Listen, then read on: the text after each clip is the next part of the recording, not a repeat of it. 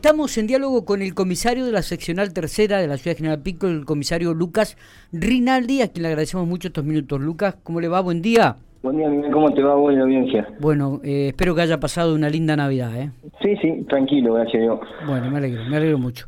Lucas, contanos un poquitito de este hecho policial. Este, ¿Hay personas detenidas? Un, un asalto a mano armada? ¿Puede ser? Contanos un poquitito. Tenemos un, un hecho delictivo ocurrido el día jueves. Sí. Este, pasa que no lo he dado a conocer porque todavía nos falta demorar a uno de los, de los involucrados, de los imputados. Eh, pero bueno, la realidad es que esto pasó el día jueves a la tarde en la calle, en el estacionamiento del barrio Malvina de la calle 7, eh, entre 120 y 122, como para que se ubiquen. Sí. Eh, había tres personas, en principio teníamos que eran dos personas, la damnificada, después hubo un tercero. Teníamos otro conocimiento de que había ocurrido un hecho en el barrio Malvina, teníamos eh, los imputados, no teníamos la denuncia todavía, así que alrededor de las 18 horas se presentó una persona a denunciar Ajá. el hecho del cual nosotros teníamos conocimiento. Habrán pasado 20 minutos que mm, pudimos detener en zona céntrica a uno de los imputados Ajá, mira vos. el cual habría utilizado un arma de fuego, ¿sí? O civil, podría tratarse una, un arma de fuego, una réplica, no sabemos, estamos eh, en materia de investigación. Esta persona tiene antecedentes penales varios, está actualmente detenido y tenemos eh, otra persona también mayor de edad, eh, que la- hasta el día de hoy la estamos estamos tratando de ubicarlo para para que para poner en discusión de la ¿Y justicia. ¿Estaría identificada esta persona también? Está, está plenamente identificada. Hay un tercero que tuvo este, una participación este, menor, ese no, no, no está identificado.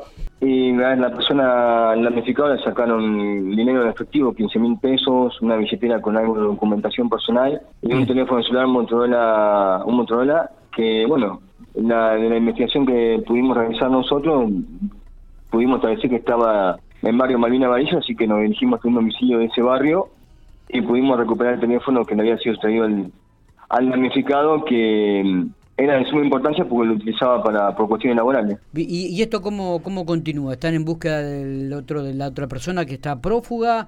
Eh, eh, ¿Ya hay una persona que está detenida, como dijiste? ¿Va a ser formalizado? ¿Cuándo sería formalizada? Ya está formalizado, Ah, porque esto, como te decía, fue el día fue el día jueves, Sí. así que tiene una está mm, tiene una preventiva en jurisdicción de, de soledad fuerte. Y la otra persona que está plenamente identificada, la estamos la estamos buscando, este, ya están adelantadas las demás tendencias. Está bien, perfecto, perfecto.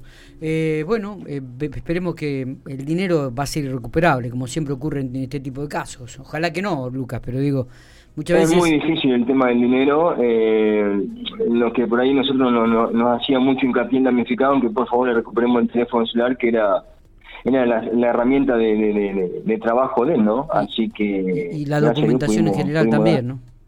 La La documentación. también, sí, sí, sí. claro, eso, eso estaba todo dentro de una billetera que, bueno, eso no pudo ser hallado. Lucas, ¿cómo estuvo el fin de semana? ¿Cómo estuvo la Nochebuena? ¿Cómo estuvo la Navidad? ¿Cómo estuvo el operativo? Contanos un poco.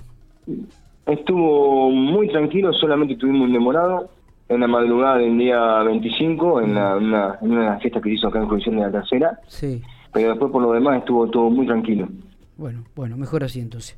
Lucas, te agradecemos mucho estos minutos que has tenido para, para contarnos un poco. Sabemos que están trabajando en este tema, en este, en este asalto que hubo, eh, y que ya hay dos personas este, demoradas, ya formalizadas, y que buscan un tercero que ya también está este, ubicado y que seguramente en el curso de la mañana tendremos novedades al respecto. De nada, por favor. Abrazo, abrazo grande, ¿eh?